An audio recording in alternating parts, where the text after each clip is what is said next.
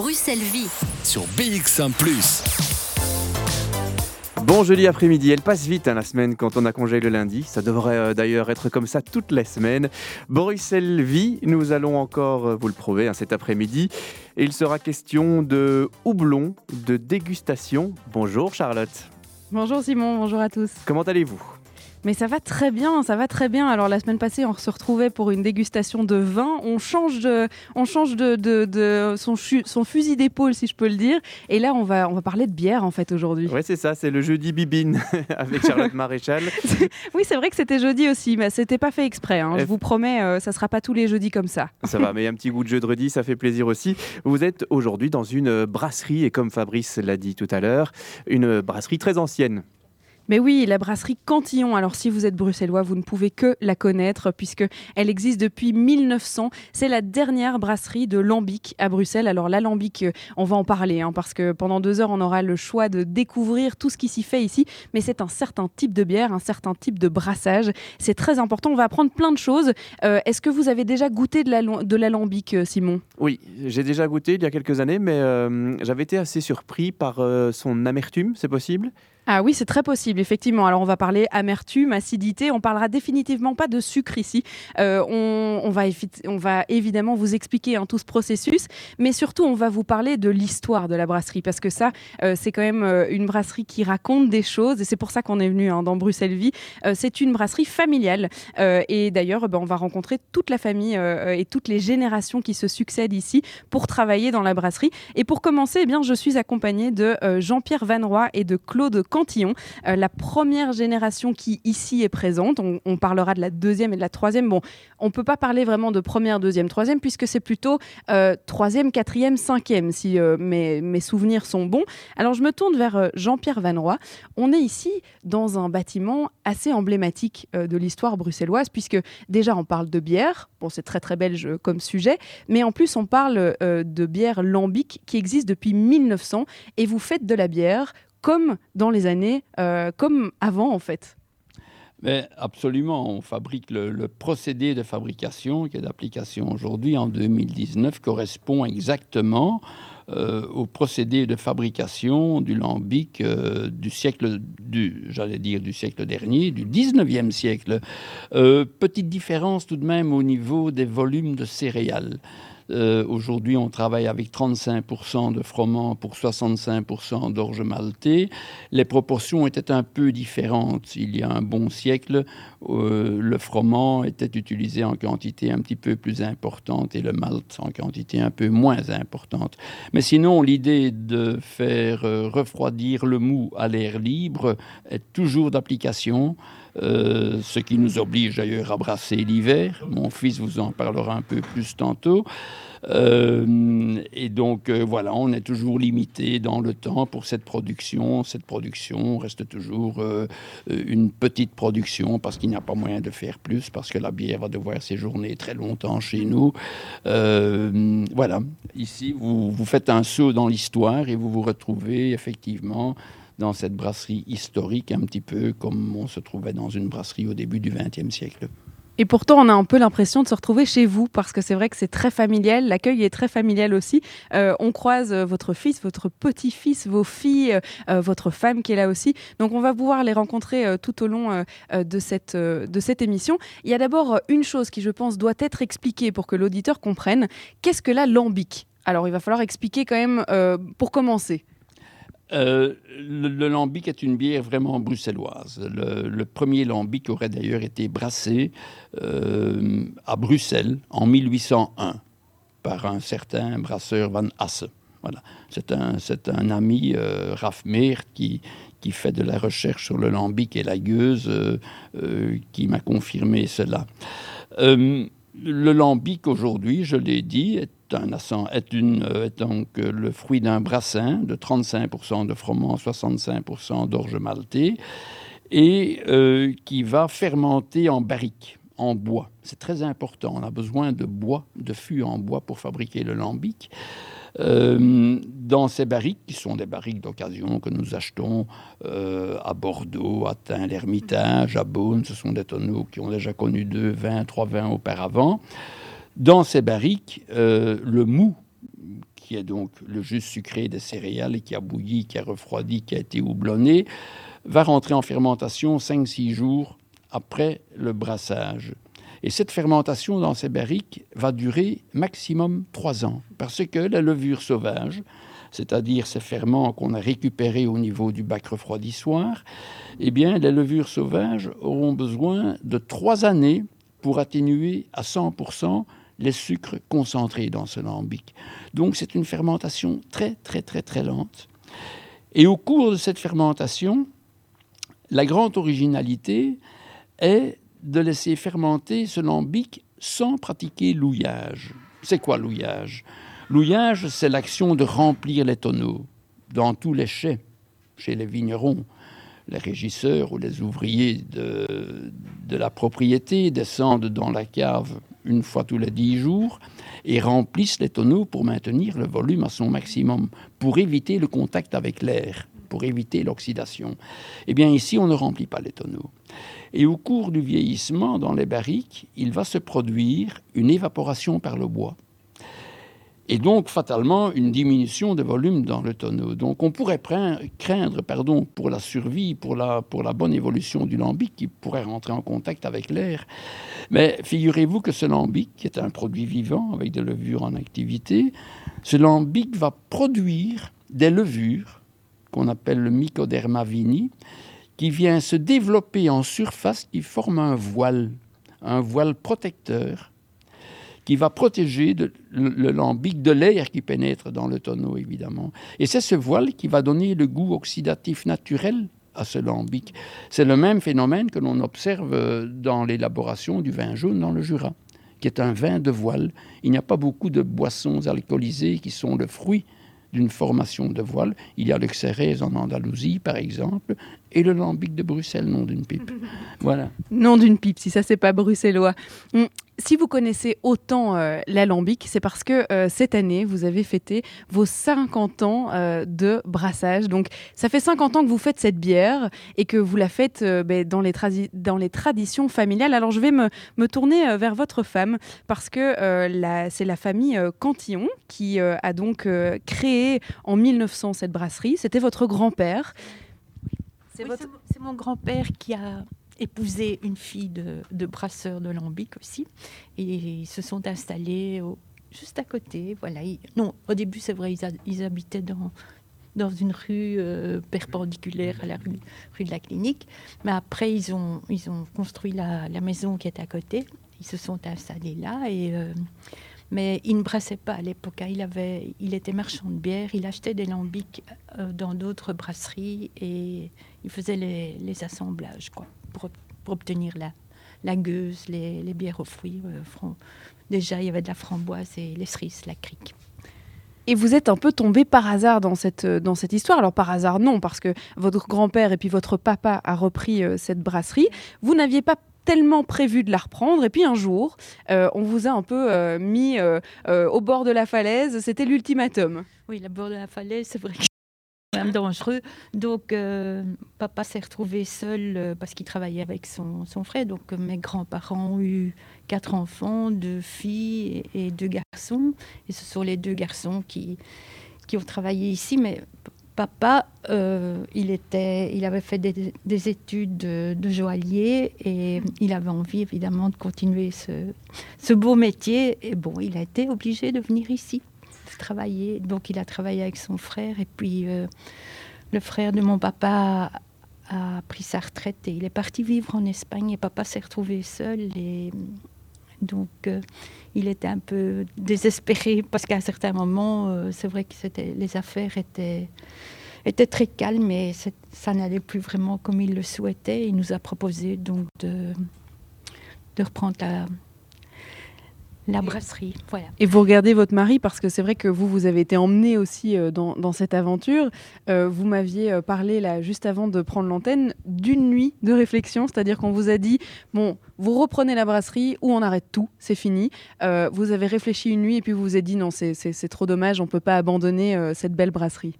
Mais j'ai assez difficile euh, au, moment de rédiger un petit peu l'histoire de ma vie. Euh, je me pose souvent cette, question et je, peux difficilement y répondre. Je ne me souviens plus très bien euh, des circonstances. Mais euh, voilà, mon, beau-père nous a posé cette question en fin d'après-midi un jour, et le lendemain matin, on avait pris notre décision. Euh, je crois qu'on l'a fait un petit peu à la légère à l'époque. Aujourd'hui, je ne regrette pas, évidemment. Mais on l'a fait un petit peu à la légère et on a sous-estimé la difficulté. On a sous-estimé le fait que, en fait, la situation allait très mal pour la brasserie de Lambic. Euh, et on m'a mis en garde. On m'a mis en garde d'abord dans la famille Cantillon, on me traitait de fou. Là, il, devait y avoir probablement un petit peu de jalousie, parce que moi j'étais un étranger, évidemment, alors qu'il y avait du potentiel masculin pour reprendre la brasserie chez les Cantillons. Euh, mais le comptable surtout, Julian Sens, qui est, est, est, est devenu un ami, euh, qui était un monsieur extraordinaire, et qui m'avait dit Jean-Pierre, tu es fou. Voilà. J'aurais dû faire attention à la remarque de Julian Sens. Euh, et je dois dire je n'ai pas fait fort attention. Ce qui m'a fort attiré, c'était que l'occasion se présentait pour moi de devenir mon propre patron. À cette époque-là, je travaillais pour euh, Philips. J'étais dans le monde du disque, de la chanson. C'était un monde très, très coloré, extraordinaire ambiance de travail fabuleuse. Euh, et je travaillais beaucoup, j'adorais ce métier, je travaillais beaucoup, je me dévouais beaucoup, et au fond, je me dévouais pour cette grosse boîte de Philips. Euh, euh, je m'étais dit que si je travaillais autant pour moi-même, j'avais toutes les chances de réussir. Et c'est un petit peu ça, je crois, qui finalement m'a motivé. J'étais en pleine forme. Et ben oui, j'avais 27 ans à cet âge-là. On s'imagine qu'on qu'on peut, qu'on peut tout réussir. Euh, voilà, et c'est comme ça que je suis arrivé sans trop réfléchir. Et puis euh, s'en est allé une histoire euh, complète euh, de brassage, de lambic, de, de, de gueuse, de cric, on en parlera aussi. et puis surtout une passion pour la bière. Alors il y a aussi une ASBL qui s'appelle le Musée de la gueuse bruxellois.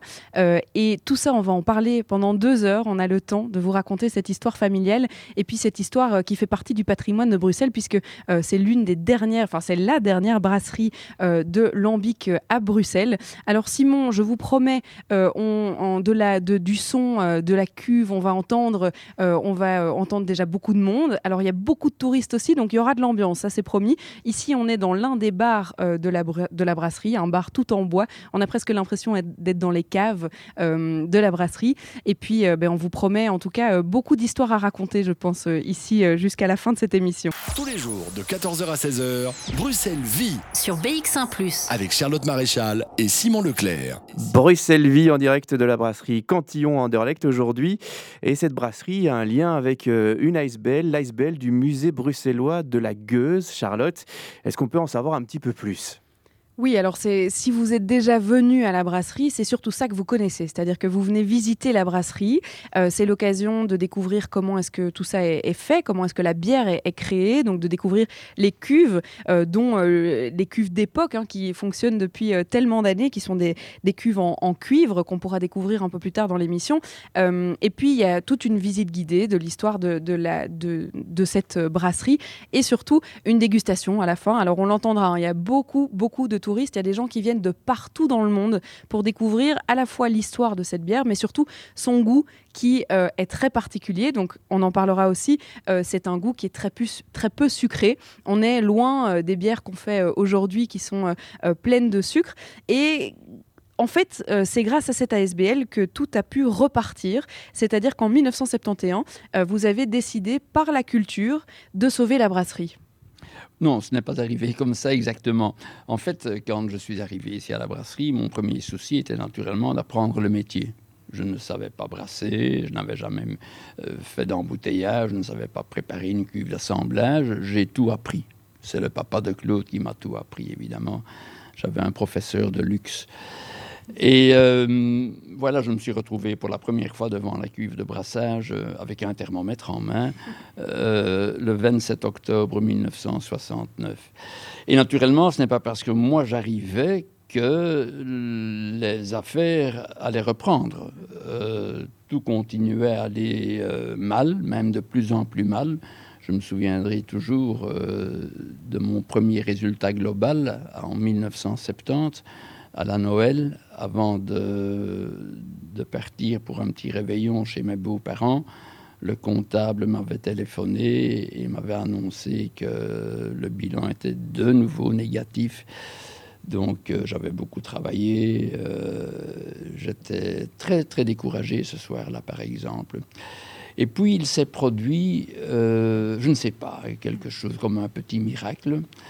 En 1971, j'ai reçu la visite de M. Georges Michels, un maître tailleur de la rue Haute. La maison Michels, c'était un, magasin de vêtements. la famille Michels, c'était une famille de tailleurs. Et Georges Michels euh, était euh, président de l'association des commerçants de la rue Haute et de la rue Blas.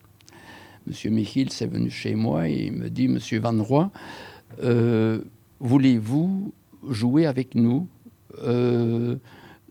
dans la Renaissance, pour organiser la Renaissance des fêtes Bruegel?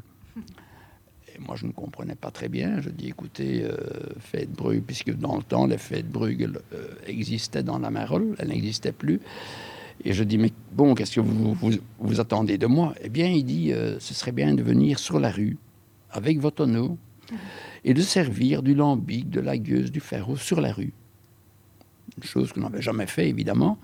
L'activité de la brasserie consistait à fournir de la bière dans les cafés et uniquement dans les cafés et point, point à la ligne. Quand j'ai dit ça à mon beau-père, je dis écoute, je dis papy, j'irai peut-être bien m'installer sur la rue Haute, d'autant plus qu'on avait un client rue Haute en face de chez Michels, un grand café, le Cheval Blanc. Et il dit quoi? Il dit tu vas aller vendre de la bière sur la rue, mais enfin, à quoi, ça ressemble, etc. Ça, on bousculait vraiment les traditions. Et je l'ai fait. Je l'ai fait avec mon beau-frère Marcel, qui travaillait ici avec moi à l'époque. Et euh, voilà, les fêtes Bruegel avaient lieu au début du mois d'octobre. Mon client Willy Kuhn du Cheval Blanc m'avait dit Écoute, Jean-Pierre, je te laisse la moitié de mon trottoir. Euh, mais la recette est pour moi. Je devais lui facturer la bière au prix de gros. Donc, euh, moi, je n'en ai pas retrouvé grand-chose dans ma caisse. Mais enfin, l'idée était de rencontrer un autre public que le public que je rencontrais d'habitude dans les bistrots. Parce que, bon, il faut savoir que pour vendre dans les cafés, il fallait aussi aller faire des dépenses dans les cafés. Et donc, vous étiez en quelque sorte obligé de boire. Ce n'était pas très, très agréable. Il faut... C'était très dur pour les brasseurs à l'époque. Euh, je voudrais vous dire que la maladie professionnelle des brasseurs, c'était la cirrhose, hein, parce qu'ils étaient obligés de picoler pour pouvoir faire tourner leur commerce. C'était dur. Et faire goûter aussi, je suppose, puisque et faire goûter aussi, je suppose. Euh, faire goûter, non, ils devaient dépenser de l'argent chez le, chez, le cafetier euh, pour obtenir une commande du cafetier. Voilà, et, quand il y avait un peu plus de monde au comptoir, c'était comme une tournée générale. Voilà, et, lui, moi, je n'avais pas l'intérêt à boire de l'eau du café, il fallait boire de la bière. Voilà, et je, l'ai fait ce travail. Pendant, pendant deux ans et demi, je l'ai fait. Tous les jours, tous les jours, tous les jours. Il fallait, ah oui, oui, oui, il fallait se battre parce que si nous on ne le faisait pas, c'était un autre brasseur qui passait par là. Et c'était lui qui prenait la commande. Et donc là, je me retrouve devant un public qui ne va pas dans les cafés, un public qui se promène sur la rue Haute, un public euh, qui regarde passer les géants, les fanfares, les majorettes, ambiance, quoi, voilà. Et euh, je suis content de mon week-end. Je suis content de mon week-end. On est en octobre, le temps passe, et au mois de janvier, je reçois un coup de téléphone. Nous sommes là en 1972. Et en fait, c'est un journaliste qui me téléphone. Monsieur Hesseling, je me souviendrai ma vie entière de son nom. Et Monsieur Hesseling me dit, voilà monsieur, moi j'étais rue Haute en octobre. J'ai vu votre stand, j'ai bu un verre de lambic. Euh, est-ce que je pourrais venir faire un reportage chez vous? Est-ce que je peux venir à la brasserie? Et ça, finalement, euh, c'est le, le début. C'est le début du sauvetage de la brasserie parce que M. Kesseling qui est venu chez nous, Il a fait une visite avec moi. Là, encore une fois, mon beau-père, quand je lui ai dit Écoute, papy, il y, a un, journaliste qui va venir. Il dit Quoi Mais tu es fou? il va voir les tonneaux remplis de poussière, les toiles d'araignée, etc. Lorsqu'il n'existait pas à l'époque, une chance. Euh, moi, j'avais compris que ce décor était notre publicité, évidemment. Et cet homme a fort aimé. J'ai eu un reportage d'une page dans la Libre Belgique. Euh, il a même eu l'outrecuidance de parler de Bellevue, qui était une brasserie moderne, qui fabriquait de la gueuse moderne. Et donc, euh, de me mettre, de faire la comparaison entre les deux procédés, il nous a fait une fleur extraordinaire vis-à-vis de Bellevue.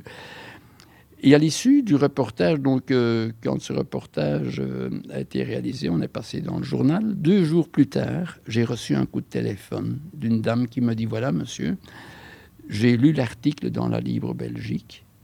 Est-ce qu'on peut visiter cette brasserie? Et là, euh, c'était naturellement le début d'une longue série de visites qui continue encore aujourd'hui. Si mes souvenirs sont bons, c'était le groupe Les Amis de la Nature, section de Watermal-Boisfort. Et j'ai eu un groupe de 50 personnes qui sont arrivées dans cette brasserie euh, en 1972. Et ça, c'est le start, évidemment. C'est le, start. Euh, j'ai développé tout ça jusqu'en 1978 pour alors créer cet ASBL, Musée bruxellois de la Gueuse, qui a pris en charge tout simplement la gestion de tout ce qui est culturel chez Cantillon et l'organisation de ces visites à partir de 1980, l'organisation des brassins publics, etc., etc.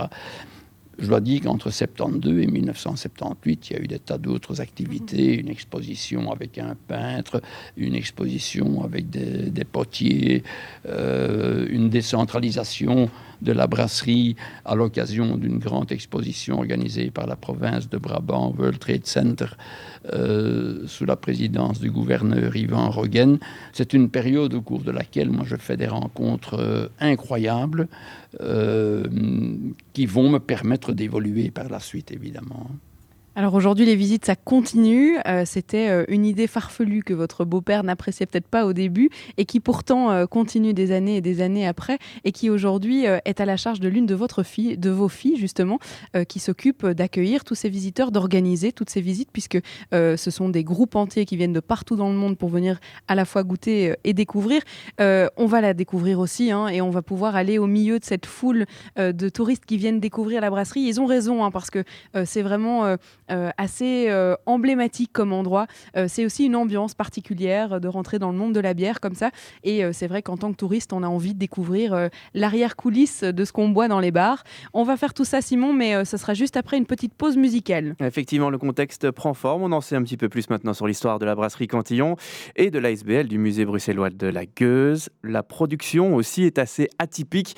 On développe le sujet juste après Mademoiselle 19 de 14h à 16h.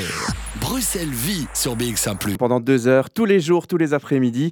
Merci d'ailleurs de nous rejoindre. Vous êtes de plus en plus nombreux. Alors, euh, Charlotte, vous êtes à la brasserie euh, Cantillon. C'est une brasserie familiale de Lambic. Et euh, j'insiste bien sur le mot familial. C'est une histoire de famille. Oui, c'est très, très, très important hein, de parler de famille parce que euh, on va l'entendre. Hein, il y a euh, toutes les générations ici et je, n'ai pas encore posé la question, mais je ne sais pas s'ils ont été forcés, mais en tout cas ils sont tous là. Et euh, c'est Claude qui a repris la brasserie de son papa, qui avait été reprise par son grand-père, qu'on a déjà entendu tout à l'heure. Et on parlait d'idées un petit peu innovantes que vous aviez eues avec votre mari, notamment la création de cette ASBL et ouvrir vos brasseries au public, ce qui n'était pas le cas à l'époque. Est-ce que vous, vos enfants qui ont décidé de se lancer dans cette aventure, ils ont aussi des idées avec lesquelles euh, vous n'êtes pas très, pas très à l'aise C'est vrai que, bon, comme on dit, c'est petit conflit. On dit toujours le conflit des générations, mais nous, on les laisse vraiment, on les laisse libres. C'est vrai qu'il faut, parce qu'il faut, il faut qu'elle évolue. Euh, et, bon, malgré tout, malgré tout, je ne veux pas dire qu'ils suivent les consignes, mais il y a quand même un, chemin qu'ils vont poursuivre parce que parce qu'ils sont motivés, parce qu'ils aiment aussi euh, le, public qui vient, ils apprécient le public qui vient visiter ici. C'est tellement enrichissant. C'est quel... Moi, je trouve que c'est quelque chose d'extraordinaire parce que c'est vrai qu'il y a eu ce brassin samedi passé. Comme je le dis souvent, un brassin, c'est toujours la même méthode, c'est toujours la même chose.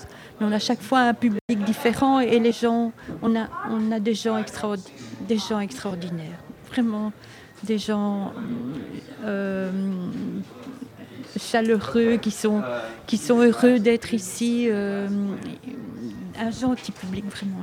On sent effectivement le, partage, euh, l'envie de découvrir. Euh, il y a des gens qui viennent avec leur sac à dos, qui viennent découvrir la bière, qui ne connaissent pas, parce que bon, il y a plein de pays où l'alambic serait même presque interdite, j'ai envie de dire. ou qui, qui, oui, voilà. Est-ce que dans, dans, votre esprit, vous aviez vraiment envie que vos enfants reprennent cette brasserie? C'était votre souhait? Tout à fait tout à fait. Oui, c'est extraordinaire, c'est merveilleux cette continuation. Oui, moi, ça me, ça me touche beaucoup. Parce qu'en plus, c'est les trois. C'est pas juste un qui a décidé de se lancer, c'est les trois. Les trois, ouais. C'est vrai, on ne pouvait pas espérer mieux. ils sont.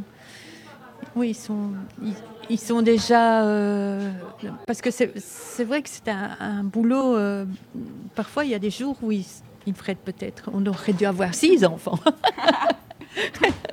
non, mais c'est, c'est, vrai que c'est, très prenant. Euh, ils ont énormément de, travail parce que parce qu'il y, a, y, a bien du personnel, mais qui, qui sont là pour les, les aider, ce qui est normal quand on a, on a une, une, entreprise. Il, faut, il faut évidemment engager du, du personnel. Alors je vais me tourner vers une, autre génération puisque donc votre fils euh, Jean, on va le rencontrer euh, un peu plus tard, il est encore euh, en, train de travailler, en train de livrer, etc. Il va plutôt nous parler de la bière et de la production. Mais il y a son fils qui est là et qui travaille déjà dans la brasserie, qui s'appelle Florent. Alors je vais me tourner, je vais, c'est les, coulisses hein, de, la brasserie, je vais me tourner vers Florent, Florian, pardon. Je vais déjà le dire suffisamment bien, qui est la troisième génération présente ici sur le site, cinquième génération dans l'histoire. Est-ce qu'on vous a forcé couteau sous la gorge à reprendre cette brasserie ou à travailler dans la brasserie ou bien c'était naturel? Bah, c'était, euh, je vais pas dire un peu des deux, il y avait quand même plus de naturel euh, là-dedans. J'avais, euh, après mon, diplôme de secondaire, j'avais commencé des, études supérieures que j'ai très vite arrêtées. Et du coup, c'est vrai que mon, chemin s'est très très vite orienté vers, vers la brasserie. J'ai commencé tout simplement par un stage étudiant en pensant le septembre, euh, le septembre d'après reprendre de, nouvelles études et, euh, et, je suis juste euh, jamais parti. Donc, donc voilà. Si on peut oser le, jeu de mots, c'est baigner dans la bière, quoi. C'est être baigné dans l'histoire de cette brasserie et continuer. Ouais, non, les gens aiment bien dire que comme Obélix, j'ai été trempé dedans quand j'étais quand j'étais petit. on, peut un peu, on peut un peu le voir comme ça. Ouais. Est-ce que, euh, en tant que jeune génération, euh, en voyant bah, d'abord les parents reprendre la brasserie, les grands-parents qui travaillent encore là, ou en tout cas qui sont là presque tous les jours, est-ce qu'il y a des choses qu'on a envie de changer ou des, idées qu'on aurait envie de mettre en marche quand on, quand on se met dans ce projet? Bah, Au début, on, fait, on suit tout simplement la manière de faire des, des générations euh, d'avant, ça c'est sûr. Donc euh, c'est clair que moi j'ai d'abord appris de mon, père, un peu de mon grand-père aussi, qui est encore, euh, comme vous venez de le dire, encore présent à la brasserie. Mais, mais oui, alors avec le temps, une fois qu'on maîtrise bien le, travail, ben, on essaie d'améliorer certaines choses selon notre point de vue. Et, voilà, je pense que c'est vraiment avec le temps et l'expérience qu'on décide de, changer certaines choses, tout en gardant ce côté traditionnel qui est le plus important, bien sûr. Si on devait donner euh, les points positifs et les points négatifs euh, de travailler ici, euh, bah, d'être le plus jeune et de travailler dans une affaire familiale bah, Tout d'abord, bah, d'abord peut-être le, point négatif. Enfin, c'est pas vraiment négatif, mais bon, voilà, c'est travailler avec, avec la famille, qui est pas, pas toujours facile, parce que les gens pensent souvent que c'est très simple de travailler avec la famille, qu'on a beaucoup d'avantages, ce qui n'est pas le cas. Euh, mais bon, voilà, ça à nouveau avec le temps, c'était difficile au début, mais euh, maintenant, euh, maintenant avec le temps, ça, va beaucoup mieux. Et puis, puis ben, ça reste quand même un travail très très physique. le bâtiment en hiver, c'est-à-dire maintenant commence à être très froid, donc, voilà, c'est des conditions de travail assez compliquées, mais, mais sinon c'est juste, juste un plaisir de, de, venir ici tous les jours, de voir l'enthousiasme des gens, comment certaines personnes peuvent être absolument, j'aime pas le dire comme ça, mais absolument fans de ce qu'on fait. Et donc voilà, c'est beaucoup, beaucoup plus de positifs que de négatifs en tout cas. Finalement, euh, peut-être que vous auriez euh, continué les, les études supérieures, euh, bu des carapils avec euh, vos copains en GEFC ou peu importe. Là maintenant, vous êtes passé à de la bien meilleure bière et vous continuez à picoler, mais pour le boulot, quoi. Ah ouais, bah ouais, ça, ça- ça n'empêche pas, n'empêche que ça n'empêche pas que je suis de temps en temps avec mes copains et qu'on va boire la, la quand, on va au foot ou quand, on fait des soirées entre nous, parce que tous mes copains ne sont pas dans le monde de la bière non plus. Mais, euh, bon, c'est clair que, j'ai accès à, de, bons produits euh, grâce à toutes les connaissances qu'on a ici. Et, euh, et- et voilà, donc c'est très très agréable. Alors, avant de vous laisser partir, c'est votre papa qui va nous parler de la production de cette bière et de comment ça se passe. Mais chez les jeunes, est-ce que c'est pas compliqué euh, de faire aimer de l'alambic ou euh, enfin cette sorte de bière qui est quand même si particulière par rapport à ce qu'on boit d'habitude?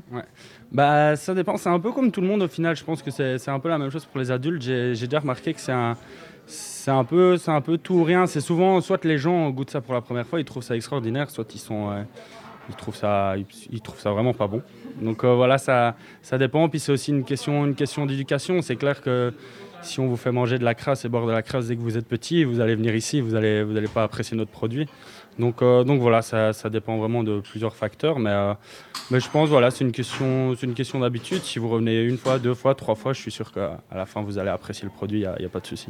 Ben Voilà, Simon, mon co-animateur que j'ai dans les oreilles, eh bien, il me disait qu'il n'était pas euh, habitué, qu'il a été très surpris la première fois qu'il l'a bu. Peut-être qu'il faut revenir, Simon. En fait, il faut euh, regoûter encore et encore. Il faudra picoler un peu plus. Mais Ah bah je, je pense que. non, mais je ne fais que donner des conseils pour que vous appréciez vraiment l'alambic. Moi, je, je, je vous, Je vous les suivez, à- vous ne les suivez pas. Vous êtes tout à fait libre. Je suis tout à fait d'accord avec vous. Et euh, nous en discutions euh, justement euh, avec vous lors du marché de forêt. Les maraîchers avaient des difficultés à transmettre le- leur savoir et leur commerce à leurs enfants. Ici, pas de souci. hein, les trois se sont lancés dans l'aventure. Ce sont Oui, quand même, et puis encore les petits-enfants. Donc, on va même au-delà de la, la génération des enfants. Ce sont de belles histoires. On en veut encore. Et ça tombe bien puisque ça sera la suite de Bruxelles Vie juste après ça. De 14h à 16h, Bruxelles vit sur BX1 ⁇ Et aujourd'hui, je citerai euh, Stella, Jean-Luc Fonck. La bière, la bière, mais qu'est-ce qu'elle a fait de moi? La bière, la bière, c'est comme si c'était mon frère. Et ça tombe bien parce que nous sommes justement dans une brasserie familiale de Bruxelles, la brasserie Cantillon, Charlotte. Vous choisissez bien vos citations, en tout cas. hein. Euh, C'est Je- je suis meilleur dans en- le thème. Je suis meilleur en Stella qu'en Apollinaire. Oui, c'est vrai. Apollinaire. Ben, On en a tous les, tous les deux beaucoup appris hein, de cette émission euh, et de ce petit euh, courant euh, de poésie comme ça au, au gré de notre balade. Alors oui, on a, on a rejoint eh bien, Magali Van Roy ici dans, la, dans la brasserie Cantillon. Vous entendez du bruit derrière nous, c'est normal. Il y a des gens, des touristes qui viennent goûter la bière, découvrir aussi la brasserie parce que c'est vrai qu'aux États-Unis, par exemple, on ne fait pas la bière de la même façon. euh, et du coup, là, on va découvrir les vraies cuves d'époque. On va découvrir comment, du début à la fin, ça se passe. Et c'est grâce à cette ASBL dont parlait votre papa, euh, Jean-Pierre Van Roy, euh, cette ASBL où il s'est dit tiens, on va ouvrir nos portes au public. Aujourd'hui, Magali, c'est vous qui gérez ça. Donc, vous vous occupez de l'accueil de tous ces visiteurs, mais surtout euh, de l'organisation, parce que ça demande quelque peu une organisation. Oui, oui, tout à fait. Disons que l'accueil euh, est assuré par euh, notre équipe. euh, Il y a trois personnes, trois à quatre personnes qu'on a engagées qui s'occupent essentiellement de l'accueil des visiteurs. Mais derrière ça, effecti- effectivement, il y a toute une organisation que je tente d'assurer au mieux. Et voilà, donc on accueille nos visiteurs du lundi au samedi, sauf le mercredi, euh, pour euh, laisser un peu euh, l'occasion à notre personnel de production de travailler dans le calme. Euh, Oui, parce que là, il faut le dire, donc euh, la mise en bouteille continue, même si on est euh, derrière la station d'embouteillage, elle n'est pas en cours pour l'instant, et on n'est pas dans un jour de brassage aujourd'hui, c'est-à-dire qu'il n'y a pas de bière qui est brassée, parce que ça dépend à la fois des conditions climatiques, à la fois des, des visiteurs aussi, je suppose. Enfin voilà, on décide au fur et à mesure quand est-ce qu'on brasse. C'est-à-dire que les jours de brassage sont euh, définis une semaine à l'avance en fonction effectivement de la météo, puisqu'il faut qu'il fasse idéalement euh, moins de 5 degrés la nuit, entre 0 et 5 degrés la nuit pour laisser le mou refroidir à l'air libre. Euh, et un autre facteur qui va déterminer le, nombre de brassages que nous, ferons par semaine, c'est le- le- l'emplacement pour stocker, les fûts qui devront être remplis. Euh, voilà, ça, ça demande beaucoup de place et donc euh, il y, a- il y a toute une logistique dont il faut tenir compte également. Donc on ne brasse pas tous les jours, on brasse généralement le mardi et ou le mercredi et ou le jeudi. Et alors ici, il y a par exemple tout un groupe euh, de jeunes qui viennent découvrir, euh, qui doivent être très contents d'ailleurs hein, de faire une excursion. Je ne sais pas si elle est scolaire, mais en tout cas, ils doivent être très contents de venir découvrir la bière euh, pendant leurs heures d'école. Et ils vont commencer la visite. Donc je suppose que la visite, qu'on va pouvoir commencer aussi, elle va... Ah, la visite, la visite est terminée, là il passe à la dégustation. à la meilleure partie. hein. Donc, on commence comment? On commence, je suppose, en suivant le processus euh, de, de, de la fabrication de cette gueuse et de, cette lam- de l'alambic. Oui, c'est ça. Donc d'abord, il faut, euh, avant de parler vraiment de, de la, de la production du lambic, on va d'abord expliquer un petit peu aux gens où il se trouve, donc euh, apporter un peu cette, ce contexte historique de la brasserie, le contexte familial également. Et puis effectivement, on rentre là dans le fil du, du sujet, on explique comment est-ce qu'on on fabrique euh, ce fameux lambic. Euh, et on démarre toujours dans la salle de brassage, donc qui est, à- qui est la première salle, euh, la salle dans laquelle commence un jour de brassin. Alors allons-y, on peut y aller en On même temps. Comment ça se passe justement un, un- un brassin? Alors on appelle ça un brassin. Quelle est la première étape pour faire cette bière? Alors, pour faire de la bière, il faut savoir que le brasseur doit obtenir euh, un jus sucré de céréales qui porte le nom de mou. Euh, les céréales utilisées pour fabriquer du lambic, euh, ce sont l'orge maltais pardon, et le froment. Ces, ces bières- euh, céréales pardon, sont concassées dans un petit moulin qui se trouve au premier étage. Et cette mouture grossière arrive alors dans la cuve matière que vous voyez là. Donc c'est du vieux matériel qui date de la fin du 19e siècle que nous utilisons toujours aujourd'hui. Et donc ces céréales sont mélangées à de l'eau. Euh, et on va monter la température de ce mélange à la température de sa carification, la température de 72 degrés précisément, euh, température à, la- à laquelle euh, l'amidon des céréales se transformera en sucre simple, en sucre fermenté cible que les levures pourront transformer ultérieurement en alcool et en CO2. Alors là, on voit une cuve qui est en d'extérieur en tout cas en bois, euh, qui ressemble un peu, pour faire euh, des images, il y a un petit peu comme un moulin euh, qui va... oui, c'est un peu comme un couvercle, comme une, sur une casserole, hein, des couvercles qu'on pourra refermer pour précisément garder un maximum de, de chaleur et pouvoir faire monter la température du mélange sans avoir trop de perte de chaleur. Est-ce qu'on en fait encore des cuves comme ça aujourd'hui ou alors on n'utilise vraiment plus le matériel Non, non, c'est vraiment une pièce unique. euh, on pourrait presque dire unique au monde. C'est de la fonte. euh, et précisément, c'est du matériel qui commence euh, à- avec les années à, à- à avoir certaines euh, difficultés à suivre le nombre de, de brassins que nous devons assurer chaque année. Et euh, on est précisément euh, en contact avec une entreprise pour remplacer certaines pièces. On doit vraiment faire appel à, des, gens très, qui travaillent vraiment de manière très pointue pour pouvoir reproduire certaines pièces. Ça doit pas être facile effectivement de changer les pièces une à une pour pas que ça tombe en lambeaux en fait. Oui, absolument, absolument. Alors une fois que ce grain est dans cette cuve et qu'il a chauffé, Voilà, et qu'il a chauffé, qui- qu'il a été porté à, à température, on va rajouter de l'eau, on va procéder à une filtration. Et l'eau qui va s'écouler au travers de la matière va emporter toute la couleur, tout l'arôme, tous les sucres des céréales. C'est ce qu'on appellera le mou, hein, le même terme qu'utilisent les vignerons pour leur jus de raisin. Euh, et donc ce mou, euh, qui est un, jus sucré de céréales, c'est très agréable à boire d'ailleurs, donc il n'y a pas encore d'alcool bien sûr à ce stade-ci. Euh, ce mou est alors euh, porté à ébullition dans, les deux cuves qu'on verra au premier étage. Et là l'ébullition va durer environ 4 heures et c'est aussi durant l'ébullition qu'on va ajouter le houblon.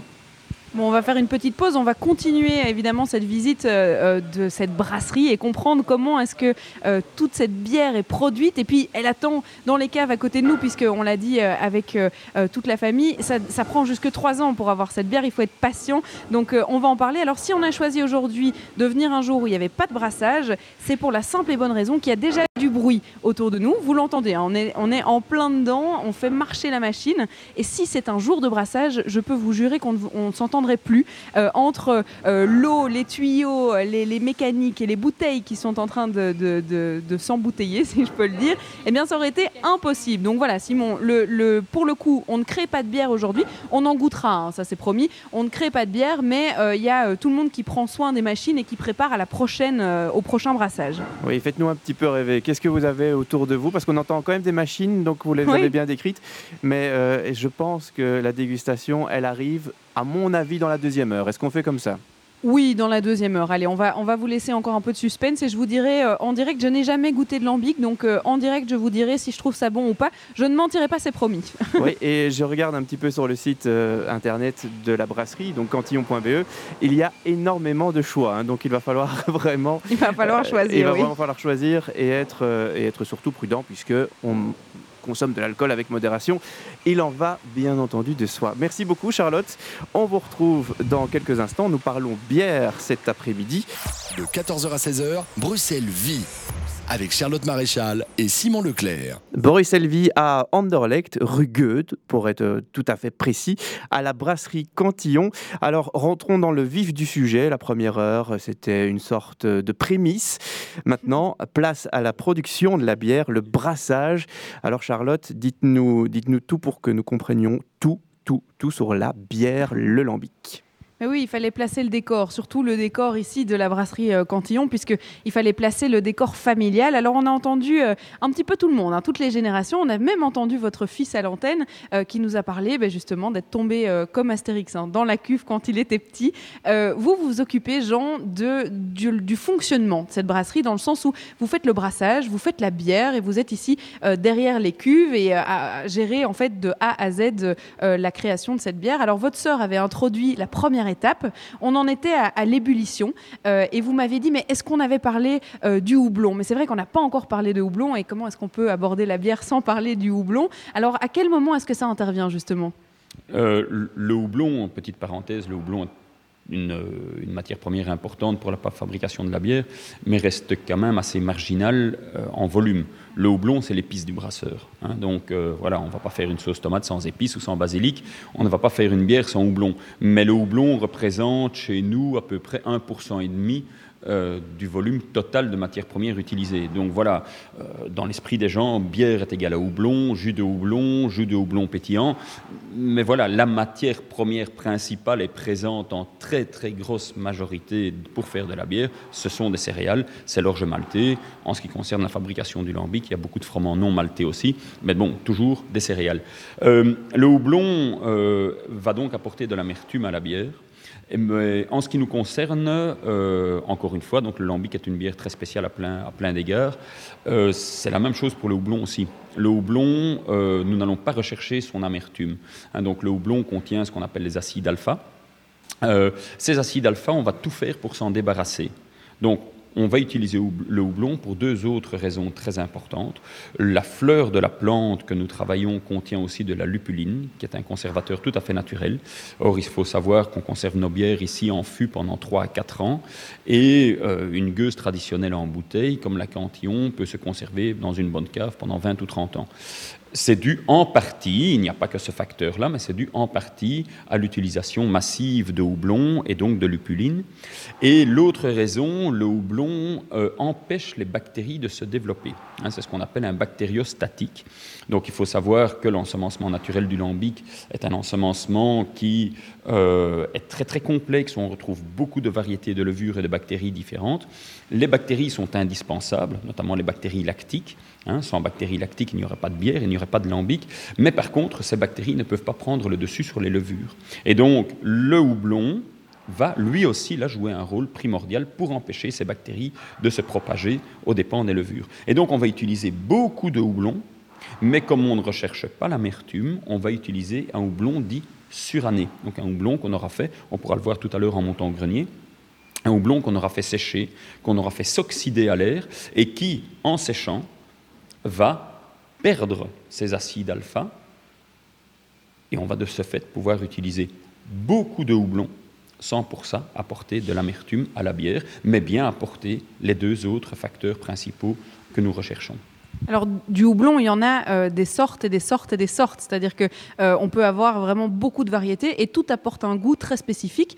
Euh, vous, le houblon que vous utilisez, quel genre de goût vous recherchez dans cette sorte-là? Alors, il n'y a, pas de goût spécifique pour le, pour le houblon. Donc, effectivement, les, les houblons en brasserie aujourd'hui s'utilisent frais. Hein, ça s'utilise après euh, euh, quelques semaines, quelques mois, quand ils sont emballés sous vide après, après la récolte. Et le brasseur, en l'utilisant frais, va justement rechercher à apporter toutes ces saveurs spécifiques que le houblon peut apporter.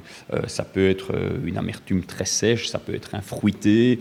Hein, dans, dans, les fruits, ça va, euh, ça va du, du, du, du, raisin blanc à la mangue, etc., etc. Donc c'est très très vaste. il y a des houblons qui ont des intensités très fortes, d'autres moins fortes. Nous travaillons ici pour les brasseries de Lambic avec des houblons qu'on appelle des houblons de la variété noble hop, donc des houblons nobles, qui ont cette particularité d'être des houblons très fins, une amertume très délicate, et des houblons, des, fleurs qui ont déjà un taux d'acide alpha, donc un taux d'amertume très bas.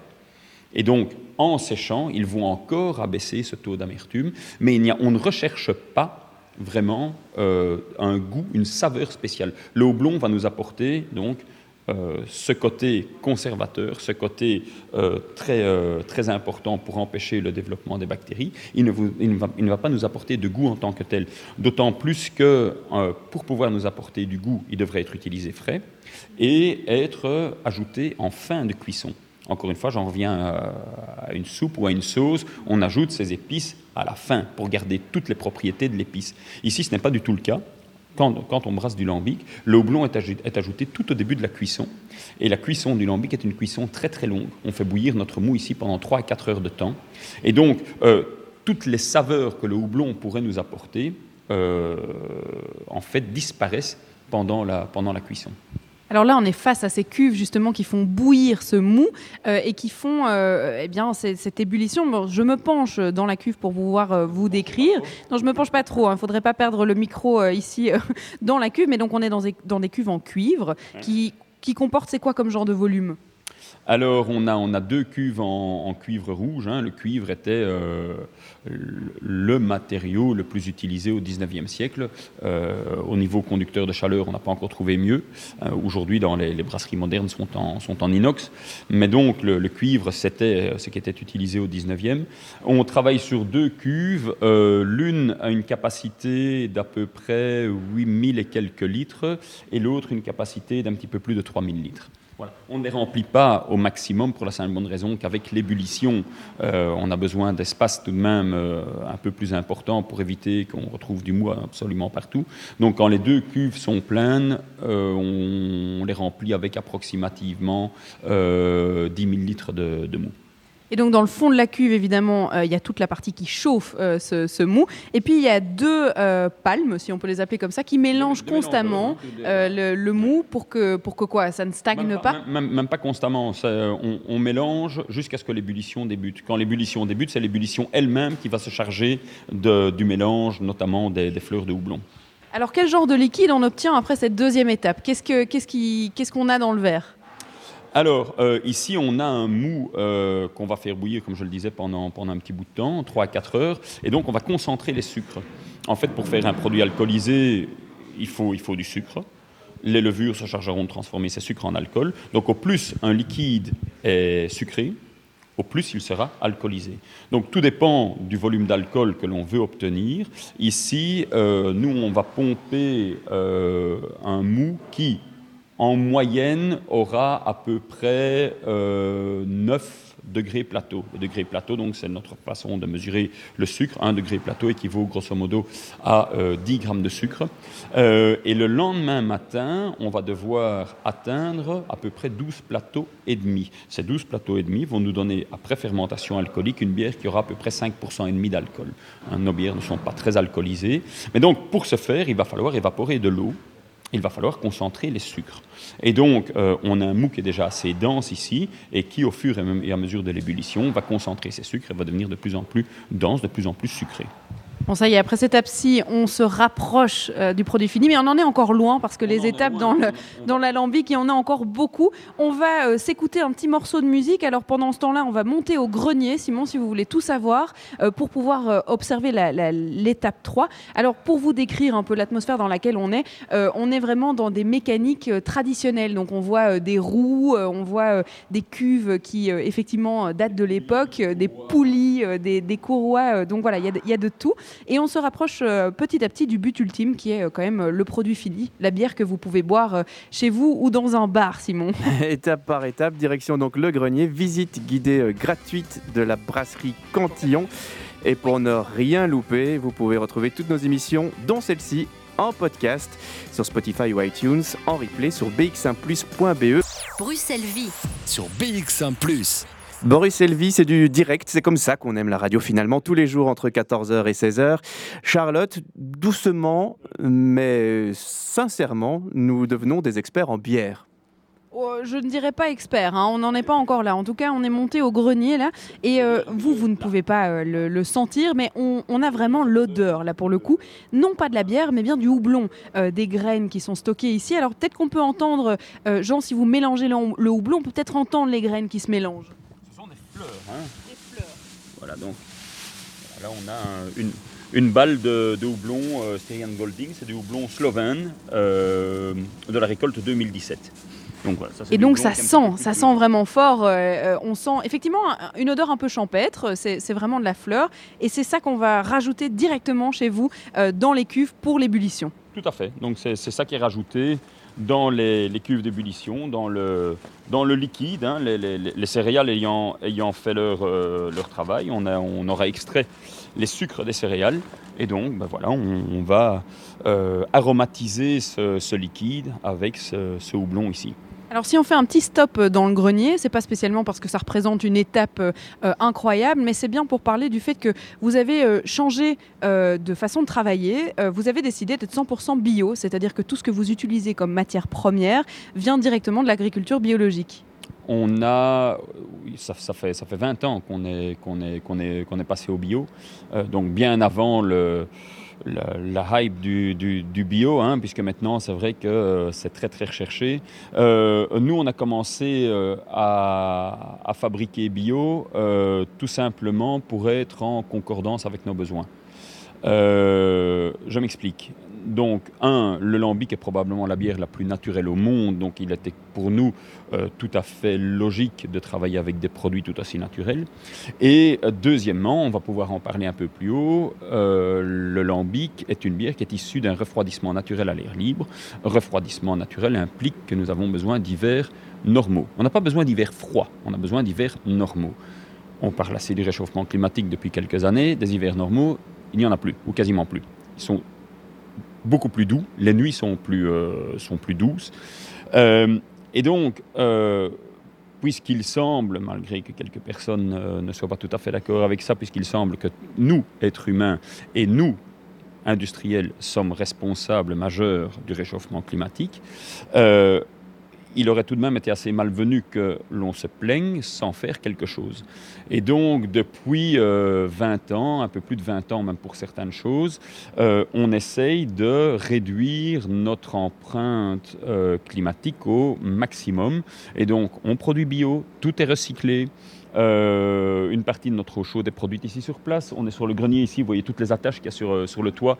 On a 96 panneaux photovoltaïques, donc toute notre électricité est produite en propre. Euh, on a un seul véhicule. la plupart de mes gars viennent en vélo, transport en commun. Donc voilà, il y a, il y a une logique dans la démarche, de façon à ce que si un jour il n'y a plus de nuit fraîche et si un jour on ne peut plus produire de lambic, qu'on puisse dire, bon, on aura essayé de faire quelque chose. Vous avez entamé le sujet, d'ailleurs je vous propose de vous déplacer puisque euh, on va aller voir les, cuves de refroidissement. Alors votre papa en avait déjà un peu parlé puisque c'est vraiment euh, l'étape clé ici pour faire de l'alambic et c'est là qu'on se différencie de tout le reste des autres bières. Euh, ça se passe dans les cuves qui sont en contact avec l'air libre. Alors on se déplace Simon, pendant ce temps-là je pense que vous allez nous mettre dans l'ambiance. On va s'écouter un petit morceau et nous on aura le temps de rentrer dans le, le frigo naturel si je peux dire. Je vous laisse entrer dans le frigo naturel. Ça sera en compagnie de l'or du commun avec Vrai. De 14h à 16h, Bruxelles vit sur BX1 ⁇ Et l'or des brasseries, c'est le houblon. Il est bio à la brasserie Cantillon. On avance hein, tout doucement dans la visite. Vous êtes presque à l'étape de la dégustation, mais presque, pas encore tout à fait. Presque, non pas encore. Là, on n'est pas encore à la bière, mais par contre, on est à l'étape la plus importante. Alors, je vous disais qu'on rentrait dans le frigo naturel. Euh, je ne sais pas si on peut appeler ça comme ça, mais en tout cas, il y a la température de dehors, et c'est ce qui est voulu ici, puisque pour avoir de l'alambic, il faut qu'elle puisse refroidir à l'air libre. Alors, on se trouve toujours dans le grenier. Toutes les fenêtres sont ouvertes. Et comment ça se passe du coup? On met euh, le, mou qu'on a récolté après l'ébullition, on le met dans la cuve, ici qui est en cuve. D'ailleurs, je vais vous faire écouter. hein. On l'entend. Ah oui, Une ça- énorme cuve de cuivre qui se présente devant nous. Et là, on met le mou et ça refroidit. Est-ce que c'est bien ça, Jean?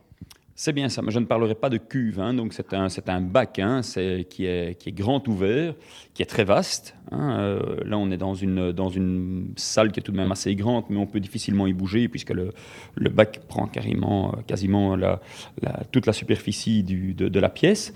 Euh, donc, bac qui est très vaste et pas très haut. donc, on a une petite trentaine de centimètres de, de hauteur, de façon à ce que euh, les 7000 litres de mou qui vont arriver dans ce bac ici euh, puissent présenter un maximum de surface de contact avec l'air. Et donc, c'est ici que ce liquide va refroidir naturellement. Naturellement implique donc d'avoir des nuits suffisamment fraîches, hein, raison pour laquelle nous ne brassons ici qu'en hiver. hein, ça, c'est la première raison. L'autre raison, euh, c'est que, on en a déjà un peu parlé, nous avons besoin d'une fermentation majoritairement levurienne, et un des principaux vecteurs de bactéries, c'est l'insecte. Voilà. Et donc, si l'hiver est suffisamment froid, il n'y a pas d'insectes en hiver non plus, évidemment. Et donc, ce mou va, refroidir ici durant, durant toute la nuit et va se charger naturellement avec euh, plus ou moins 100 types de levures et de bactéries différentes. Voilà. C'est ça qui fait que le lambic est une bière d'une complexité incomparable. Euh, il n'y a aucune autre bière qui peut rivaliser avec. Euh, 16 levures et 8 bactéries vont jouer un rôle majeur dans la, dans la fermentation. Et ce miracle, entre guillemets, qui n'en est pas un, c'est tout simplement quelque chose de naturel, euh, se passe ici durant la nuit. Alors la légende parle toujours d'une levure tout à fait spécifique à la vallée de la Seine. C'est pas tout à fait exact non plus. hein. C'est le fameux Brettanomyces, le fam- fameux Brettanomyces bruxellensis euh, qu'on retrouve un petit peu partout.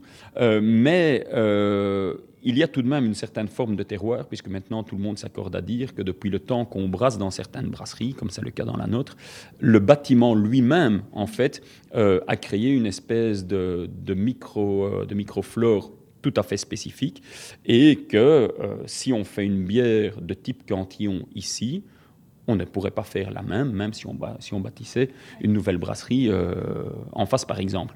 Donc, c'est ici que tout débute, ce mou qui, avait, qui a bouilli pendant 3 à 4 heures de temps, ce mou qui était tout à fait stérile, qui était pasteurisé, mort, euh, au bout de 2-3 heures de refroidissement dans ce bac refroidissoir, quand il atteint des températures d'une quarantaine de degrés, va commencer à se charger avec cette masse de levure et de bactéries naturelles. Le lendemain matin, température idéale entre 18 et 20 degrés. hein, donc pour refroidir une telle masse, 7000 litres, pour atteindre 18 à 20 degrés, hein, puisque le mou arrive ici quasiment à, à ébullition. hein, euh, bon, il nous faut des nuits froides. Et le lendemain matin, donc 18 à 20 degrés, la bière, le mou, pardon, est vivant, avec ses levures. On va pouvoir remplir notre tonneau, la fermentation va pouvoir débuter, et on va pouvoir passer du stade mou, donc jus sucré, au stade bière, c'est-à-dire jus alcoolisé. Alors pendant que Simon écoutait euh, l'or du commun, nous on a continué à vous poser des questions et c'est vrai qu'on parlait euh, des brasseries modernes aujourd'hui qui euh, notamment ont remplacé le cuivre par l'inox et qui contrôlent en fait leur production de bière de A à Z. C'est-à-dire que le refroidissement naturel que vous faites ici, eh bien vous ne contrôlez pas foncièrement l'entièreté du processus puisque vous laissez la nature faire les choses. Dans la plupart des brasseries aujourd'hui, eh bien on, on va les refroidir de manière artificielle avec une durée bien déterminée, avec une température bien déterminée. Est-ce que ça veut dire aussi que vous n'êtes pas tout à fait sûr du goût de la bière qui va sortir en fin de processus Jamais. C'est là qu'est toute la beauté de la production du lambic. Euh, chaque production va donner une bière qui sera légèrement différente. Et on verra ça tout à l'heure par rapport au fût. À partir du moment où nous n'utilisons pas les mêmes types de fûts, des fûts euh, qui ont contenu d'autres liquides ou d'autres types de, de lambic dans les années auparavant, le lambic va aller extraire du bois ce qu'il contenait avant. Et donc, un même brassin, si on va conserver nos bières pendant deux ou trois ans dans des fûts en bois, va donner naissance à des bières différentes aussi.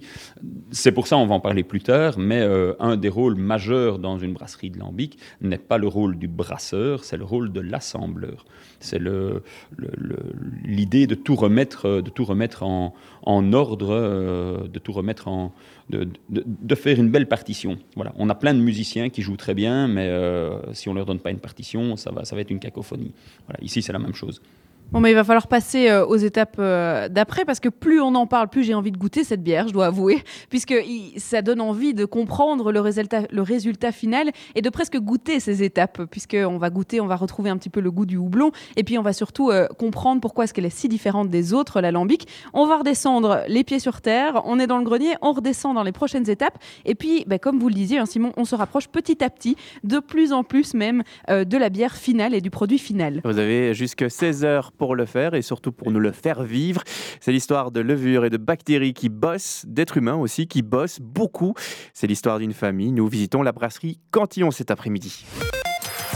De 14h à 16h, Bruxelles vit sur BX1 ⁇ Il nous reste une vingtaine de minutes, un petit peu moins pour notre immersion dans cette brasserie traditionnelle de Bruxelles.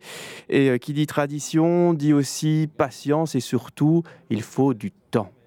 Oui, parce qu'il reste 20 minutes et on aurait envie d'accélérer de, ce processus. Mais ici, dans le monde de la bière, en tout cas dans l'alambic, le processus ne sera pas accéléré. Alors je me trouve dans la salle des tonneaux, là où sont en pleine fermentation eh bien, euh, tout ce qu'on vous a expliqué. Hein. donc ce mou qui est devenu euh, bière, qui a refroidi dans cette cuve où on était encore il y a quelques instants, eh bien, elle est mise en tonneau et là, elle va fermenter. Alors juste devant moi, il y a une phrase qui est la phrase de la brasserie, c'est le temps ne respecte pas ce qui se fait sans lui. Pourquoi est-ce que c'est très emblématique de, cette brasserie, Jean? Tout simplement parce que pour faire un produit comme le nôtre, il faut du temps, il faut beaucoup de temps. Euh, et euh, il faut le respecter, c'est-à-dire qu'il faut respecter le temps que demande le produit, euh, tout simplement parce que nous ne le contrôlons pas. C'est pour ça que je n'aime pas trop qu'on me qu'on m'appelle maître brasseur, si mes, si mes collègues peuvent se faire appeler maître parce qu'effectivement ils contrôlent leur bière de A à Z, ce n'est pas du tout le cas ici. Ici, euh, je considère plus mon produit comme un partenaire. Euh, quand la bière n'est pas prête, euh, je ne peux pas l'utiliser et je ne peux pas la forcer à être prête. Donc voilà, il faut, il faut du temps, il faut du temps pour faire un, lambic, il faut du temps, euh, on va parler des fruits tout à l'heure, il faut du temps pour, euh, pour faire pousser des, des, beaux fruits, des bons fruits. Et, tout ça, euh, ben, ça demande, ça ne, se calcule, ça ne se calcule pas en semaine comme dans des brasseries classiques aujourd'hui, mais ça se calcule en années. Alors vous laissez fermenter euh, cette bière dans des tonneaux. Euh, vous savez exactement quand elles ont été euh, mises en bouteille ou en tout cas vous triez vos tonneaux en fonction des mises en bouteille. Et puis on va faire ce qu'on appelle l'assemblage pour, comme vous l'avez expliqué il y a quelques instants, eh bien réussir quand même à recréer le goût de cette lambic que les personnes qui connaissent la brasserie Cantillon retrouvent dans leur bouteille. Ben, c'est le rôle le plus, important, hein, puisque comme je l'ai expliqué là tout à l'heure, chaque brassin va donner naissance à un produit qui sera, légèrement différent. Euh, une bière d'un même brassin, après l'avoir laissé pendant deux ou trois ans dans des tonneaux, euh, vont parfois donner des goûts légèrement différents aussi. Hein. quand on va utiliser des fûts pour la première fois, euh, on n'utilise ici jamais de fûts neufs, on utilise toujours des fûts qui ont contenu majoritairement du vin et du vin rouge. le lambic va aller extraire du bois, des, arômes, des arômes vineux. Donc voilà, la, bière sera chaque fois différente. Et notre rôle ici, principal, majeur, c'est justement d'aller euh, faire l'assemblage le, plus parfait possible pour pouvoir commercialiser une bière qui, dans la mesure du possible, ressemblera à ce que Cantillon euh, est pour le consommateur. Euh, on ne fait pas une bière standard, ce n'est pas possible non plus. Faire toujours exactement la même bière, cela n'existe pas. Mais faire une bière avec la touche cantillon, que le consommateur puisse se retrouver dans notre produit, euh, ça c'est indispensable évidemment. Hein, et c'est pour ça que tous nos fûts sont, sont marqués. Le L signifie ce qu'ils contiennent, c'est du lambic. L'immense majorité de nos tonneaux contiennent du lambic. Le numéro, c'est le numéro du brassin. Et la lettre, c'est la lettre de la saison. Hein, donc, on suit les lettres de l'alphabet. Cette année-ci, durant l'hiver 2019-2020, on est donc euh, dans la saison W. Donc, en remontant l'alphabet, nous avons ici une lettre V devant nous. C'est un, un, tonneau avec une bière de 1 an. On a là-bas des U, ce sont des bières de 2 ans. Alors, le, vous parliez du fruit, on n'aura pas vraiment l'occasion d'en parler dans l'émission. Je crois qu'on peut rester 6 heures ici. Hein. Je crois qu'on va faire euh, un Bruxelles Vie tous les jours pendant une semaine pour pouvoir véritablement comprendre. Euh, le fruit, il arrive à cette étape-ci, ou la prochaine, j'ai plutôt envie de dire. C'est la dernière étape où on, on, mélange le tout pour harmoniser à la fois du lambic et du fruit. Donc, on, chose très importante, on ne travaille ici que du fruit frais. Hein. L'immense majorité des criques et des framboises, pour parler des bières, euh, des bières les plus, euh, les, plus connues en brasserie de lambic, euh, je crois que 90 ou 95% des criques ou des framboises qu'on a dans le commerce aujourd'hui sont fabriquées à base d'arômes de synthèse et de sirop comme beaucoup de ce qu'on retrouve malheureusement sur, sur nos assiettes. ici, nous ne travaillons que du fruit frais. Rien que du fruit frais. Bon, alors, euh, on a dit qu'on ne pouvait pas accélérer le processus de la bière, mais par contre, on a quand même de la chance, c'est qu'il y en a qui sont prêtes dans cette brasserie Cantillon. On va, on va pouvoir aller les goûter. On y va. on va pouvoir aller les goûter. Ça y est, on, va rompre le suspense, euh, Simon, autant pour vous que pour les auditeurs. Et puis, cette lambic dont on parle depuis euh, maintenant presque deux heures, eh bien, on va la débouchonner, on va ouvrir la bouteille, et puis vous entendez toujours, hein, on est près des cuves, ici, près des tonneaux, on redescend, il y a de l'ambiance, il y a de la vie dans cette brasserie. Et nous, on va aller là où il y en a encore plus, c'est ceux qui dégustent. On attend ça depuis 14 euh. Préparez votre vocabulaire parce que vous allez les goûter pour nous et on aimerait bien y être. Ça, c'est clair. Côté musique, on a eu euh, le papa avec mention. Nous avons la fille maintenant avec Charlotte, Force et Amour. Euh, j'ajouterais même pour la brasserie Cantillon, Force et Amour, ok mais il faut également du temps. J'ajoute et dégustation maintenant avec une autre Charlotte. Charlotte Maréchal, vous êtes toujours à la brasserie Cantillon et c'est le moment, c'est l'instant. C'est le moment, vous l'avez tant entendu, euh, attendu. Vous l'entendez aussi d'ailleurs. C'est les verres euh, qu'on écoute ici et qu'on entend euh, pour la dégustation. Ce que je vais vous faire entendre là, c'est l'ouverture de la bouteille de la gueuse qui est faite sur le tonneau même. Je vous mets le micro à côté de Jean qui fait ça et on va, on va voir si on, arrive à ressentir cette atmosphère d'ouverture de bouteille. Donc il faut préciser qu'on utilise encore des, vieux tire-bouchons de comptoir comme il y en avait sur tous les comptoirs des bars bruxellois il y a une quarantaine une cinquantaine d'années encore. Hein. Allons-y. et hop, une bouteille d'ouverte. Alors on a décidé d'ouvrir de la gueuse euh, parce que la gueuse est faite avec le lambic, mais on va aussi goûter euh, la lambic puisque c'est ça aussi euh, l'occasion. On va pouvoir parler avec Jean eh bien, de cette différence et de comment est-ce que on arrive à différencier la lambic et la gueuse. Alors au niveau du goût, il faut s'attendre à quoi? Alors au niveau du goût, euh, nos bières sont toutes très sèches. Hein. donc il faut savoir que la masse de levure présente dans la bière assimile tous les sucres. Donc c'est une bière qui ne contient plus rien comme sucre, une des rares bières au monde qui puisse être bue par des diabétiques. Euh, c'est une bière dont le goût va donc être légèrement acidulé, euh, très vineux. Ça va partir vers un côté un peu un peu cidre. c'est assez floral. Euh, c'est une bière qui peut développer des, notes un petit peu d'agrumes. Et, euh, et donc la gueuse va développer plus ou moins le même type d'arôme, mais la champagnisation, puisque dans la bouteille, les levures vont transformer ce qui reste comme sucre en gaz carbonique, donc le lambic qui est non pétillant et qui est plat, va commencer à pétiller et à mousser, et le pétillant va encore un petit peu accentuer, sublimer les, le- les- les côtés euh, aromatiques du lambic. Bon, mais alors allons-y. hein. Donc le lambic est dans une cruche ici euh, de chez lambic Cantillon. se sert dans une cruche puisque le lambic ne pétille pas. Donc ça se sert euh, hein, comme sur les, euh, sur les, les vieilles peintures de Bruegel. On estime que euh, quand on voit les gens servir de, un liquide à partir d'une cruche, on suppose que c'est déjà du lambic. Hop, du lambic non pétillant donc qui est versé dans un verre. Et puis la gueuse qui est le résultat final, on va dire. Pétille, évidemment. Tout ça, évidemment, je vous fais vivre le son. C'est pour vous, vous faire saliver, hein, Simon. C'est c'est un petit peu sadique de ma part, je dois l'avouer. C'est joli. euh, on se disait justement avec Sébastien que hum, c'était délicat, ça donne vraiment envie. C'est presque musical. hein, le- le- tout le monde connaît cette, euh, ce son de la bière qui coule dans un verre et qui peut du coup, euh, euh, enfin voilà, ça nous fait saliver. Donc on a devant nous l'alambic et la gueuse. Ben, je vais goûter en direct hein, parce que c'est aussi euh, le but. On va commencer par l'alambic puisque Autant commencer par euh, le lambic, c'est la bière de base. c'est la bière de base. Alors allons-y. Je sens d'abord. Ah oui, donc on- ça sent presque pas la bière en fait. Ça- on, a, on a une odeur, mais On parle du lambic comme étant le chaînon manquant entre le monde du vin et le monde de la bière. Voilà. On fait de la bière, on travaille au départ comme des brasseurs puisqu'on utilise des céréales, mais notre philosophie est une philosophie qui est très proche du monde du vin. bon alors on goûte l'alambic. On y va. Ah oui, après fermentation de l'alcool. Alors je vois euh, ce que vous vouliez dire, Simon. C'est vrai que c'est très surprenant. Euh, on n'a pas du tout le goût de la bière. On a effectivement l'amertume, euh, l'acidité, mais pas du tout le goût du sucre puisqu'il n'est pas présent en fait.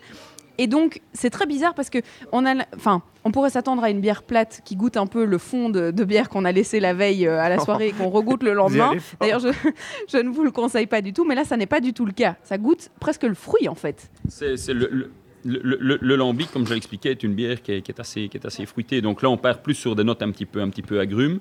Euh, on peut partir sur des notes un petit peu plus pomme, un peu plus cidre. Euh, voilà, ça peut être, euh, ça peut être citronné aussi. Et donc, notre rôle va être justement de mélanger, de mélanger toutes ces bières, toutes ces bières entre elles. Hein, ça peut être, floral. On peut partir sur des notes de fleurs blanches. C'est assez vaste, c'est assez complexe, et c'est ça qui est, très amusant, justement, d'avoir une bière qui est qui n'est jamais exactement la même, et qu'il va falloir mélanger, assembler entre elles pour pouvoir obtenir l'autre type de bière qu'on a ici, qui est donc la gueuse.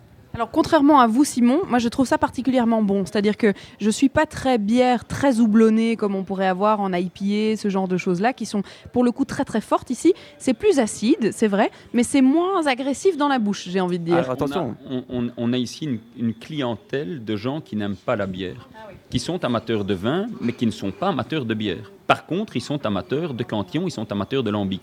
Parce qu'encore une fois, le lambic, c'est de la bière, c'est fait à base de céréales, donc c'est sans, sans aucun doute, c'est de la bière, mais c'est une bière qui ne ressemble en rien à une bière classique. Vous vouliez rajouter quelque chose Simon? Ah oui, je n'ai pas dit que je n'aimais pas. J'ai dit que c'était assez, euh, assez perturbant au départ, mais euh, j'avais bien accroché. Ouais. C'est surprenant. Alors maintenant qu'on a goûté euh, on va découvrir la, ben, la vraie bière que vous pouvez euh, du coup avoir vous chez vous euh, de la brasserie de Cantillon. C'est la gueuse qui elle est vachement pétillante. Alors on va, on va goûter ça. Euh, on va déjà la sentir. Bon, ça sent à peu près pareil. En tout cas, je ne sens pas de, de véritable différence. Alors au goût. Ah oui, ben c'est c'est très très différent de ce que ça goûte presque plus le champagne que la bière en fait. On est tout à fait d'accord, ça c'est le pétillant qui apporte ça. La bière est plus sèche, donc l'acidité est un peu plus prononcée. Pourquoi? Parce que le lambic qu'on a, a bu au départ est un, un jeune lambic de un an d'âge. Donc il y a encore un certain moelleux dans la bière. La gueuse est un assemblage de lambic de 1 an, 2 ans et 3 ans, donc avec déjà des bières qui sont plus âgées. Et ici, on est sur une bière qui a été embouteillée au début de l'année. Donc on est sur une bière qui va quasiment sur ses 1 an de bouteille. Donc dans le lambic, le jeune lambic, il y avait probablement encore quelques résidus de, de sucre qui font que la bière soit légèrement plus ronde. Ici, par contre, tous les sucres ont été, ont été transformés et on se retrouve avec une bière plus sèche. Et on se rapproche effectivement d'un champagne, mais pas de n'importe quel champagne au niveau du goût, des champagnes brut nature, c'est-à-dire des champagnes où là aussi il n'y aura eu aucun sucre ajouté. Alors, est-ce que ça veut dire, parce que vous disiez en début de, de- cette émission qu'on pouvait garder une bouteille euh, de gueuse pendant 20 ans dans une bonne cave? Est-ce que ça veut quand même dire que comme un bon vin ou comme un vin, euh, le goût change encore dans la bouteille et s'améliore au fur et à mesure des années ou se détériore? Euh, le goût change. La question toujours, est-ce que le goût s'améliore ou se détériore? Non, le goût change. Euh, la, bière va partir vers, elle va encore gagner un petit peu en complexité, elle va gagner euh, en vieillissant, le, le va apporter un côté un petit peu plus animal, elle va gagner en ce côté, ce côté fruité va encore un petit peu, un petit peu euh, monter, monter en intensité. Euh, au bout de 8-10 ans, on va avoir un petit côté toasté qui va apparaître dans la bière normalement. Euh, toujours très fraîche, qu'une gueuse et 20, 30 ans, on garde, un côté fraîcheur très très important. Et maintenant, est-ce que c'est mieux ou est-ce que c'est moins bien? Ça, ça dépend. C'est comme un vin. Il y a des gens qui vont vous dire gardez le, gardez le 5 ans, d'autres vous dire non, non, non, gardez le 15 ans. Voilà. Ça dépend du goût des consommateurs. Euh, moi, je dis toujours aux gens si vous savez vers quoi va une gueuse en, vieillissant, euh, choisissez vous-même. Et souvent, ben, les gens choisissent les deux. Ils ont, euh, ils ont des gueuses jeunes qu'ils boivent exactement dans l'état où vous êtes en train de la boire aujourd'hui. Et dans cette même cas, vous avez des gueuses de 5, 10, 15, 20 ans.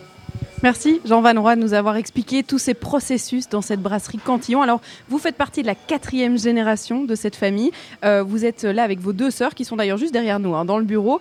Euh, vous avez repris ça de votre papa et maman qui avaient déjà repris ça de leurs grands-parents. Et là, votre fils est déjà dans l'histoire et est déjà dans cette brasserie. C'est donc une histoire de famille, la bière chez vous. Merci d'avoir fait vivre cette... Je vais y arriver. hein, vivre cette euh, brasserie de l'intérieur. Alors, si vous aussi, vous avez envie de venir la découvrir, il n'y a pas de souci. Venez découvrir la brasserie. Vous pouvez la visiter tout comme nous on l'a fait et déguster de la même manière euh, que nous. Et ça, ça se passe euh, tous les jours, sauf le mercredi, euh, parce que là, le mercredi, il faut quand même un peu travailler pour brasser cette bière que vous pouvez goûter.